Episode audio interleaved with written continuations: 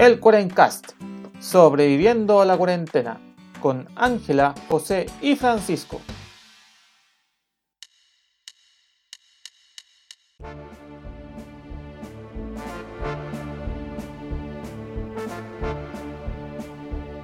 Buenos días, buenas tardes y buenas noches a todos los amigos de la internet que nos acompañan en esta nueva semana del Cuarencast. Aquí sobreviviéndole a los repartidores de Rappi o Uber Eats o todos esos pelmazos que andan sin mascarilla. Oh. Ahí te dejan de. ¡Oh! Ahí tiene su comida y mi escupo. Eh, le habla a José, el anfitrión del Cuarencast. Eh, aguantándole a la vida. Como, y como siempre me acompañan mis queridos amigos Ángela y Francisco. ¿Cómo están, chiquillos? ¿Cómo les va? ¿Cómo les baila? Bien, José, aquí ya de vuelta a la selva de cemento, acostumbrándome a, a la nueva realidad por la cual me había escapado un poco. Claro, de tener un arbolito Pero- a no tener ahí, a tener un poste de luz. Claro, estar llena de contaminación. Pero bien, con ánimo, estuvo bien el descanso, así que ahora a empezar lo que sigue de año con harto ánimo y contenta de estar de nuevo con ustedes. Y por allá, Panchito, ¿cómo está la cosa? Te veo agatado. Sí, estoy acá con el gato Pita que me está molestando. Mel Gibson, estoy- qué bonito. me- Sí, eh, estoy acá muy contento también. Un fin de semana eh, soleado. Pasamos a fase 3 acá en Coyhaique. La- una de las pocas comunes que avanzó en vez de retroceder. Maldito. Y Maldito. quizás el próximo fin de semana pueda salir a pasear a la vuelta de la esquina. Así que ahí tengo, Claro. tengo un panorama ya más o menos cerca. Y feliz No como siempre de empezar un... ¿Por qué? Sí, aquí en Santiago, con la escasa fiscalización, es como si pudiese, es como vivir en una perpetua fase 5. Ah, ya, puede ser. Sí. Claro, da lo mismo, da lo mismo que digan que estamos en cuarentena. Es fase Ah, ya. 5 No, perpetua. no lo está. No, yo soy quieta, así que yo sé que si estoy, doy un paso fuera de casa me van a fiscalizar, porque yo soy especial. Y pedazo de parte. Sí, me hace parte. Que eso, con mucho ánimo para empezar el nuevo episodio hoy día. Exacto, porque este episodio es especial. Este episodio, para los oyentes, para contarle un poco de historia de amistad, me rememora a días cuando recorría, por lo menos yo recorría todo Santiago para llegar a la- a la- al extremo de la ciudad para dar clase a, unos, a niñitos sobre un tema bastante especial. Y después cuestionarme si el- en el viaje de vuelta, en un, en- metido en un taco en Vespucio, cuestionarme si valía la pena eh, llegar tan lejos para enseñar eh, por, por el poco dinero que me pagaban y el almuerzo gratis del día. Pero en un taco uno se cuestiona todo. ¿Se Sí. acuerdan de esa aventura, cabros? ¿Se acuerdan que estábamos haciendo por Padre Hurtado, si no me equivoco? Sí, en Padre Hurtado andamos. ¿Cómo olvidar esos días en que éramos unas ratas universitarias? Pero que cumplíamos una muy linda labor. Ah, Exacto. de enseñarle a, a los pequeñitos. Era desde primero básico, me acuerdo que nos tocó hasta octavo.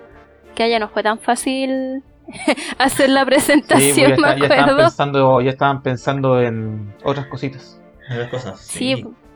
Era, no, pero nos dedicábamos. Diga, Benchito, mejor usted. Usted Ah, era el no, que no. nos hizo era, era un el que, pituto ahí. Era un tema que estaba de moda en esa época. Bueno, aún no, no llegamos al tema, pero era un tema que estuvo muy de moda entre el año 2010, 2011. Y nosotros justo entramos a estudiar geografía, tenía algo que ver con ese tema. Y, y yo me acuerdo que esa, esa información estaba en los diarios, estaba en los matinales, eh, y se explicaba siempre a todas partes, pero yo sentía que a los niños, nadie pensaba en los niños, y había que, Piensen en los niños, por favor. y había que bajar el lenguaje a ellos, porque ellos después van a crecer y eventualmente ellos pudieran enseñarle a sus padres también cómo actuar en caso del tema del día de hoy. Chicos, el tema que nos convoca, ¿no, José? Sí, pues el tema que nos convoca que debido a que la semana que pasó fue el aniversario de los 10 años del terremoto y tsunami de Tohoku en Japón y como también veníamos del terremoto de de Kofkekura, Concepción del 2010, entonces estaba muy de moda el tema de terremoto y tsunami, entonces nosotros íbamos y hacíamos esas clases. Entonces, para recordar viejos tiempos, vamos a hablar un poco, pero sobre todo también por la conmemoración de los 10 años de, de Japón, vamos a hablar un poco al respecto de, de eso, qué, qué es un terremoto, qué es un tsunami, y, y sobre todo las principales consecuencias que, que tiene hasta el día de hoy. Por, ej- por ejemplo, to- todavía está el caso Fukushima, que es el, el Chernobyl moderno, aunque todavía no, no, se le compara tanto con el, el fue Chernobyl, pero así fue, Así que démosle pues chiquillos. por, Vamos, por su repollo.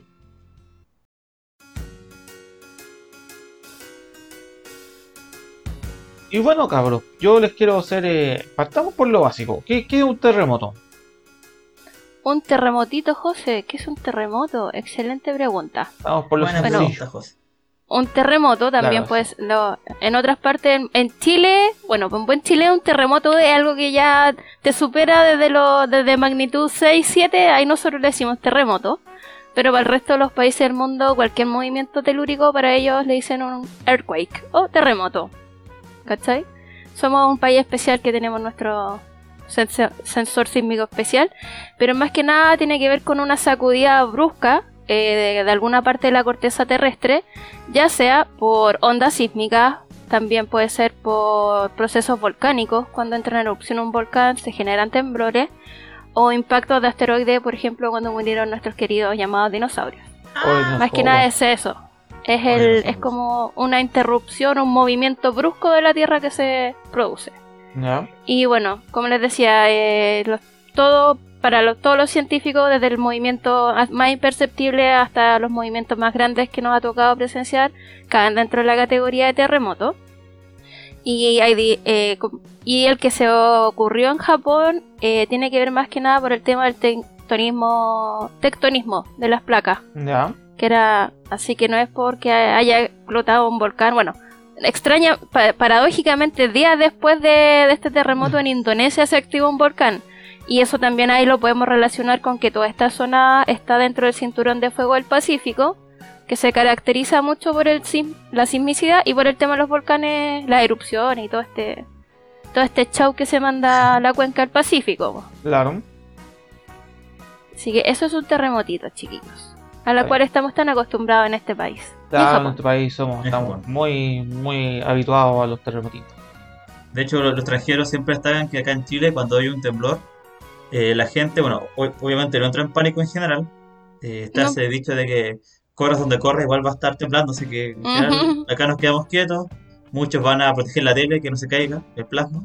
Sí. Y, y después del, del movimiento, la gente tiene como su sismógrafo interno y dice, "Mm, creo que fue grado 5, Mm. no, fue grado 6. Y- Y ahí uno empieza está. Y ahí Ah, Y acá- creo que fue por aquí o a fue por allá. eh, magnitudes hasta que después está la información oficial y dice, ah, la chunté o no la chunté. claro. Clásico chileno. Sí, pues ahí uno va, va echándole, pero también por, por eso también tenemos la palabra temblor y terremoto, que técnicamente significan lo mismo, pero que en Chile es como uno chiquito que no pasó nada y el terremoto que de sí, sí Cuando ya de verdad todo se mueve así. cuando ya de verdad quedó la grande, ese sí es terremoto, aunque en otros países son sinónimos, son sinónimos, entonces no hay que, y a veces tenemos ese pequeño pero. Pero bueno, entrando ya al avance más de fondo, claro.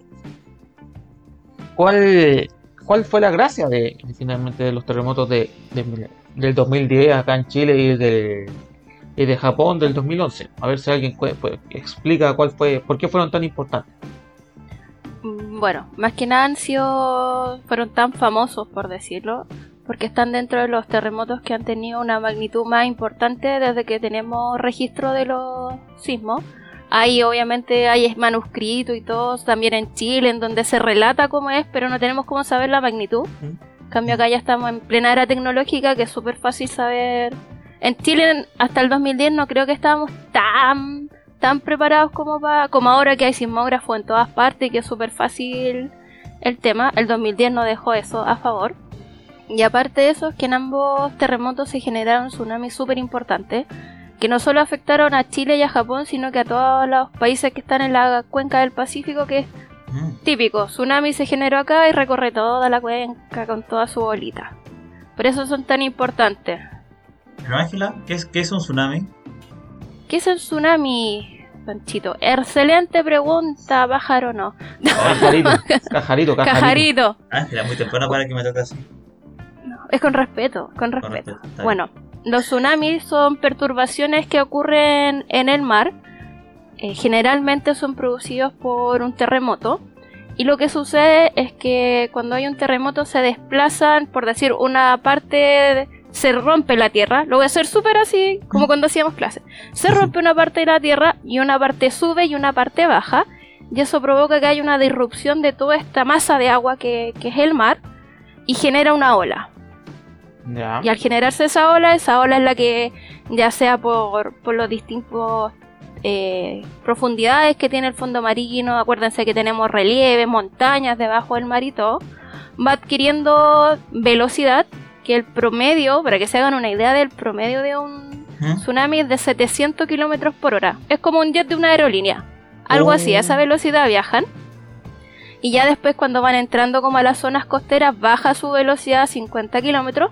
Pero ahí es cuando empieza a aumentar la ola porque toma como con todo el borde costero que de repente hay cosas muy bajas, muy profundas y va alterando su ola.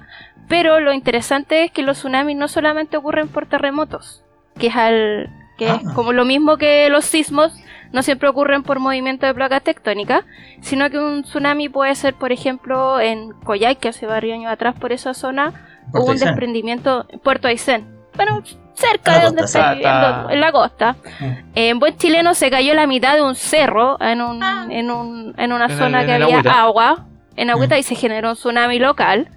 También puede ser porque caiga algún meteorito que se genere un tsunami. Y adiós O, dinosaurios. eh, y adiós dinosaurios. Mm. O, por ejemplo, la que es el famoso Krakatoa, que es un volcán que estaba la- en, en Indonesia, cerca de esa zona, que es un volcán gigante que literalmente el volcán entero explotó. Y al explotar generó también tsunami. Entonces También los tsunamis tienen todas estas causalidades y, y lo cuático de los tsunamis es que son súper destructivos. po. O sea, piensen en una masa gigante de agua viajando a esta velocidad con una energía súper potente. Eh, que a la escoba, po, ¿no? O sea, sobre todo si tú estás en la zona en donde se generó, es- esto es lo importante, si tú estás en la zona en donde se generó el sismo que provocó el tsunami o el evento, ¿Mm? eh, corra fuerte y, rápido para el cerro porque no en la costa no no no no, no se le ocurre. Ay, no. Que, de hecho, ese fue el tema. Pues en Japón, Japón también es un, es un país sumamente preparado para los sismos, igual que acá. O sea, aguanta bien los terremotos y el, y el movimiento. Pero Sí, o sea, están cuando- mil veces más, Claro, pero- tienen una cultura mil veces más avanzada que nosotros Sí. en cuanto a eso. Pero No sé hasta qué punto eso. Pero que fue el tsunami el que les dejó para el gato. Pues ese fue el golpe de verdad. El, el terremoto en realidad lo aguantaron bien. Porque pero- pero Sí, el po. tsunami fue. Porque también hay un detalle topográfico, si se puede, puede decir.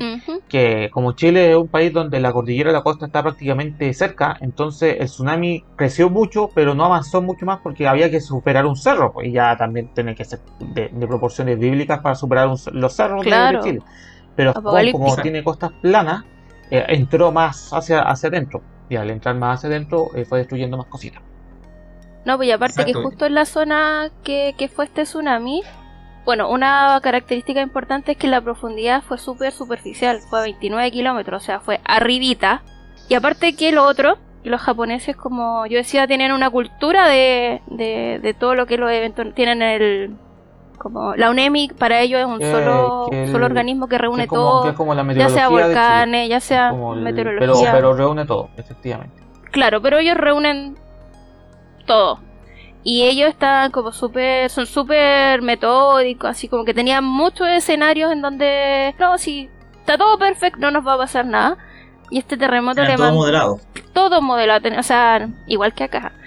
Eh, todo, todo se les fue al carajo porque todo esto superó todas las expectativas que ellos tenían que, que podía pasar algo, pues, ¿cachai?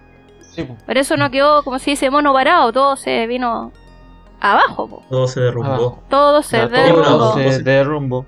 Sí, pero hablando justo del, del tsunami, que los dejó para el gato, eh, también es importante, claro, como tú mencionabas, eh, un tsunami en la cuenca del Pacífico, de estos, sobre todo estos grandes, ya estamos hablando igual, igual de Concepción, o sea, estos grandes, verdaderamente grandes, viajan por todo, Toda la cuenca. por toda la cuenca, entonces... Mm. La pregunta es millón de dólares para la gente que quizás no se acuerda, porque yo, yo me acuerdo de que había gente que estaba evacuando y todo el show. ¿Cómo, cómo llegó el, el, el tsunami de Japón acá a Chile?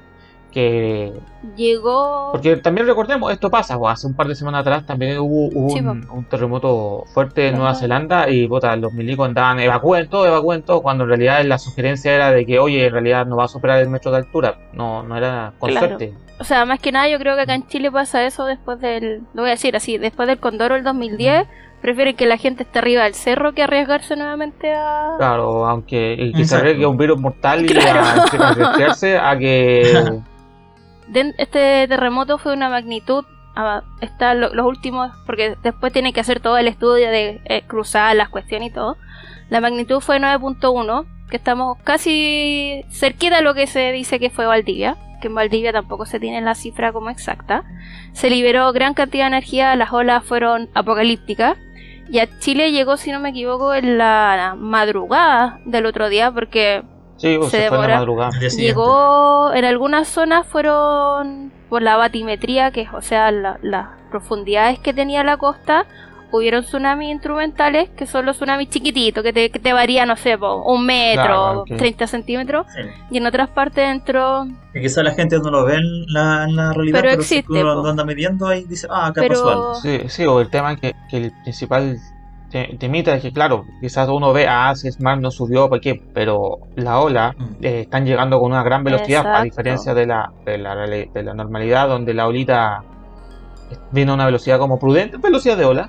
Esta viene a velocidades, no sé, de poner una de auto. Sí. Bien, pueden llegar hasta andar a un metro por segundo. Entonces eso si te golpea, por más que sean 30 centímetros de agüita, te- eso te golpea, te va a botar y te va a arrastrar y vaya a quedar como un la costa.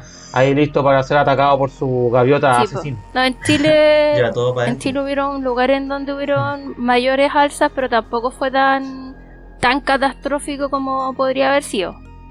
Y aparte que como ya veníamos de, de un tsunami del año anterior, como que la gente ya estaba súper preparada, o sea, dijeron, viene un tsunami y toda la gente evacuó, le dio lo mismo, ¿cachai? Los pescadores pescando sus botecitos, subiéndolos como podían a, a zonas de altura. Y, y sería, pues. Pero lo, lo otro que, porque es tan como cuático este tema de, en Japón, es que hubieron muchos muertos a Sí. causa del tsunami. Que, que- que el tsunami Sí, mata. pues el tsunami no. Mm. Sí, po. Sí, el, el está- estamos hablando de que, que el agua te empieza a arrastrar y empieza a destruir todo lo que está a su paso. Y si te agarró, te agarró, te fue. Sí, pues. Sí. De, de hecho acá en Chile igual, pues, cuando fue el terremoto del 2010, murió por el terremoto a causa del movimiento, bueno, se cayó ese edificio grande en Concepción, pero no hubo mayores desastres, pero el agua sí mató Sí, mucha po. más gente, como cerca de 500 personas, si no me mal. Sí. Ese es el tema. El tsunami es mucho más, Más más letal. Mira, la, el, el dato así como para que se hagan una idea, fueron 15.900 personas muertas. Más que nada, como dice el José, por el tsunami. Porque en, al igual que en Chile, Japón también tiene como su norma sísmica para construir, entonces los edificios no se vinieron abajo. Los edificios que se llegaron a caer fue por la fuerza de la ola, ¿cachai? No porque Claro. no por eso, así que para, Japón fue como un impacto súper profundo que todavía hay lugares que no se logran recuperar al 100 por culpa de este tsunami. Claro, y no, pues Exacto. probablemente nunca se recuperen del todo. Sí, oye, yo les quería contar a propósito de, de Japón. Le, bueno, la Ángela contó un poco que ellos tenían todos estos modelos, ¿cierto? De que tenían todo parametrizado, de si hay un terremoto en tal parte, de tal, tal profundidad, de tal magnitud, va a ser esta la ola. Y por eso se construyeron muchos muros anti-tsunami, que igual son famosos en Japón, ciertos muros de 5 o 6 metros que están en toda la costa. Pero ellos de antes, comparte esta cultura milenaria Ujú. del Oriente, que ya sabe lo que haya pasado con las costas, con los tsunamis. Eh, de hecho, la, la- la palabra tsunami viene de Japón, o sea, de japonés, que es ola en la bahía, en el puerto. Y ellos tienen en muchas partes de la costa, se han encontrado unas piedritas. Un- unas piedras, bueno, algunas son como hasta 3 metros de altura, que tienen inscripciones, que las conocen en Japón como las piedras de los tsunamis, y dicen así textual.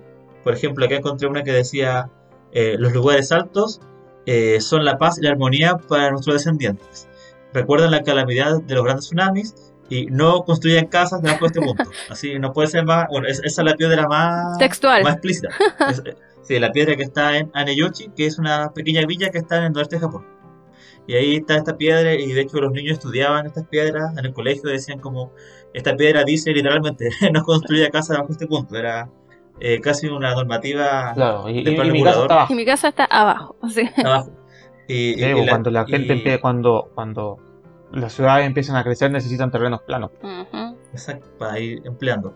Y un historiador contaba, eh, decía que las generaciones, eh, este conocimiento de los terremotos y tsunamis dura, dura tres generaciones. Por ejemplo, nuestros abuelos quizás vieron terremotos del 60, eh, eso lo, lo contaron a sus hijos, que quizás estaban vivos todavía o no nacían, pero todavía el- ese recuerdo más latente, y después lo transmitieron a nosotros. Pero después, como nosotros recibimos por segunda más nuestra información, puede que la perdamos, y quizás la, la generación que venga después, que no vio un terremoto, no sepa cómo actuar, o no sepa qué hacer ante un tsunami. Entonces eso, Claro. eh, como estas piedras cumplen la función de que todas las generaciones vayan transmitiendo ese conocimiento de, lo, de los tsunamis. Y el problema que pasó en Japón de que como se construyeron estos muros, mucha gente dijo, ya, pero ahora que está este muro quizás puedo no hacerle caso a esta piedra y le tiro más para abajo construyendo. Y fueron muchos lugares donde sí, obviamente, el, agua a nivel del, mar subió y pasó hasta este muro. Y, pero pueblos pequeños que mantuvieron como este esta norma, los, pueblos pequeños pueden no construir mallas porque no crecen mucho, eh, sobrevivieron. Y de hecho en Japón también les ponen nombre a los lugares en relación a los tsunamis. Por ejemplo, está el Valle de los Supervivientes. O sea, que dice que la gente que vive en ese valle sobrevivió. O también está un lugar que se llama Amor de Deula, que hasta ahí llegó la hora de tsunami. Mm. Así que ahí te dice más o menos hasta dónde está el asunto. Eh, pero por otra parte está, no, no, sé cómo se traduce, pero sería como el terreno del pulpo.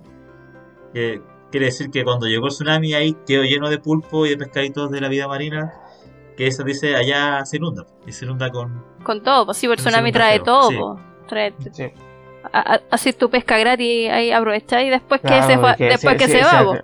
Si alcanzaste a pescar algo. Eh, ya entrando ya quizás para ya la, la parte final del episodio. Mm, el, famoso de este terremoto de, de, Japón y el tsunami ya, ya era, primero ya el primer golpe, ya, ok, perfecto. Ya recibí el, terremoto, dolió, pero ahora estoy de pie. Después vino el tsunami, ah, ya, puta, esta me golpeó, me, pero ya, todavía estoy bien. Sobreviví. Pero quedó un, un cacho adicional que fue inesperado, que fue el accidente nuclear de la central de Fukushima. Y ese sí terminó de dejar nocaut a los pobres japoneses, porque este sí fue, fue grave. De hecho, como, es conocido como el Chernobyl del, siglo XX. Que, insisto, tampoco es como que Chernobyl fue tuvo, su núcleo expuesto al aire libre. En fue, no. pero igual fue acuático. Pero, fue acuático. ¿Qué, es lo que pasa? Que, finalmente eh, el tema de Fukushima es algo bastante particular. Que, bueno, primero llega, obviamente llega el, terremoto. Y la central actuó bien con el, tema del terremoto. De inmediato los reactores se apagaron. Pero, pero para que entienda la gente antes de entrar a explicar, una central nuclear es como una central termoeléctrica solo que en vez de ocupar eh, carbón o gas para calentar, hacer calentar la caldera y generar el vapor, todo ocupa material nuclear porque se calienta mucho y eso hace servir la caldera. La gran, la gran gracia de las centrales nucleares, que finalmente es por eso que no van a desaparecer, es imposible que desaparezcan, es que no emiten gases de efecto invernadero, a diferencia de, las centrales de cartel. Entonces, y además puedes producir mucha energía, pero muchísima energía. Eh, Extraordinariamente más. claro, en poco espacio. Tienes que pensar que, una central solar, para, para producir lo que produciría una central nuclear, necesitas hectáreas y hectáreas y hectáreas. No sé, poner tu Maipú lleno de, paneles solares. paneles solares, así. Algo viola algo viola, Entonces, por, eso las centrales nucleares siguen, siguen fuertes, porque no se sabe que lamentablemente al día de hoy con la tecnología actual vamos avanzando, pero todavía es imposible sacarlas del todo, porque la porque producen mucho. Pero bueno, volviendo al tema, la central había aguantado bien el tema del, del terremoto. Ya había iniciado el proceso de automático de apagar los reactores. Entonces, pero hubo un par de problemas de que como el terremoto fue grande, la electricidad falló y por lo tanto tuvieron que hacer funcionar los generadores diésel de emergencia. O sea, esta cuestión es para alimentar las, las bombas de refrigeración y así, entre, comillas, apagar ya y las, calderas, porque estamos hablando de cosas, estas cosas se calientan mucho a una temperatura eh, eh, superior a los 1000 grados, entonces es, muchísimo. El tema es que, claro, estaban ahí felices, contentos, ya estaban ahí, métele, con el asunto, estaba, más o menos todo funcionando. Estaba ahí pasando el refrigerante, pero claro, había un pequeño, un pequeño cacho que ahora, ahora se dieron cuenta, ups, la cagamos cuando construimos esta weá. Ups. Ups, sí, eh, creo que metí la pata, así literal. Porque ¿qué pasó? Porque los, estos famosos generadores estaban, entre comillas, en los subterráneos. Entonces cuando llegó el tsunami, obviamente este tsunami superó los, muros de contención que eran de 5 metros, la ola era de 14 metros, entonces se inundó todo. Y al inundarse, eh, obviamente se echaron los generadores de emergencia Esto hizo que lo que dejara de haber eh, líquido refrigerante porque también el agua golpeó algunas partes, hubo, hubo fugas de, de refrigerante, etcétera. Y eso generó que al, al no poder enfriar la, la- El reactor, por decirlo. en los reactores, esto empezaron a seguir ganando calor y eso llevó a fusiones, a, a fusiones nucleares, explosiones de hidrógeno, eh, contaminaciones radioactivas eh, y todo el show que ocurrió después, porque finalmente... Pareció. Ahora, no, hubo- claro, no, no hubo una explosión nuclear así tan grave, tan agresiva como, como la de Chernobyl, eso sí, pero, pero aún así empezó a generar, empezó a eh, eh, emanar radiación Sí, po. que, es un tema que va a continuar aquí de por vida, porque como estamos hablando de que estas cosas emiten radiación por muchos periodos de tiempo, entonces que quedó la grande. Entonces, todo el pueblito cercano, que por aquí tengo el nombre, tu, tu, tu, eh, bueno, ese nombre, Okuma, eh, ya tuvieron que, que sacar, tuvieron que sacar la gente, han tenido que limpiar, han encontrado que han encontrado que hay restos de, hay restos nucleares de Fukushima, no sé, pues, en San Francisco. Dicen que a, niveles muy imperceptibles y, y seguros para la población. No estoy diciendo de que no, esto, esto Vamos sea a como en San morir. Francisco, el agua de San Francisco, pero lo que pero se ha encontrado y esto va así. Y ahí está la planta, pues, con- intentando de, de ver medidas para poder eh, solucionar este problema ya a largo plazo. Porque claro, se ha solucionado, entre comillas, para para, para poder más o menos vivir eh, ya o, po- o poder ir acercándose a los alrededores, pero a largo plazo todavía es Sí, imposible. po, igual lo, lo- tiene como un símil, por decir, en Chernobyl, que al momento de que ocurre toda esta emergencia, también llegan personas, eh, gente de allá se llama de la autodefensa y civiles, de todos, a, a tratar de contener esta, esta emergencia. Y también se vieron expuestos a una radiación así brutal de una. O sea, hay gente en Japón Sí, que no, no tengo cifras, si es que porque no, no, no está como tan transparentado tampoco, que eso también ha sido un tema. Gente que se vio expuesta a radiación, que no sé si, si está viva o no en este momento, eh, han tenido que remover cantidad de tierra, porque alrededor de esta central, como en muchas partes de Japón había mucha agricultura, han ido removiendo y removiendo tierra, y hay una, unas zonas que están llenas de tierra radioactiva tapadas, literal, por una bolsa de basura. Y eso es lo que lo contiene. Un relave. Claro, un relave de Claro. tierra radioactiva que está tapada por bolsa de basura y están ahí y no saben qué, qué van a hacer con eso. Y, Es que no saben qué hacer. finalmente. Mm. y Es, es- es mucho, es es muchísimo. No, por, por mucho que, claro, cuando tú manejas centrales nucleares, tú también sabes que tienes que tener eh, ciertos lugares para, para contener los desechos radioactivos. Pero claro, pues esto es muchísimo, es más de lo que puedes contener normalmente. Sí, oye, y aparte, no, no fue parte, no fue como un proceso de que ellos naturalmente se vieran cómo gestionar los desechos, sino que llegó todo de golpe y tuvieron que, me imagino, limpiar en la emergencia. sí. Claro. No, y hubieron hubieron procesos penales, por decirlo, contra los ejecutivos ya en el 2016.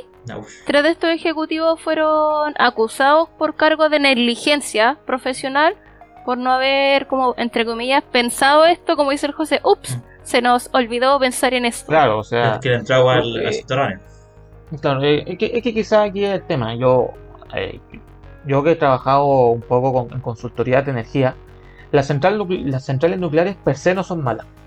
¿sí? El tema es que, eh, que con los incidentes que ha habido, porque está, no sé, pues el accidente 3 millas en Nueva York, eh, Chernobyl, eh, Fukushima, eh, tiene, ti- necesita estándares de seguridad muy altos. Y eso y ese es finalmente el costo elevado.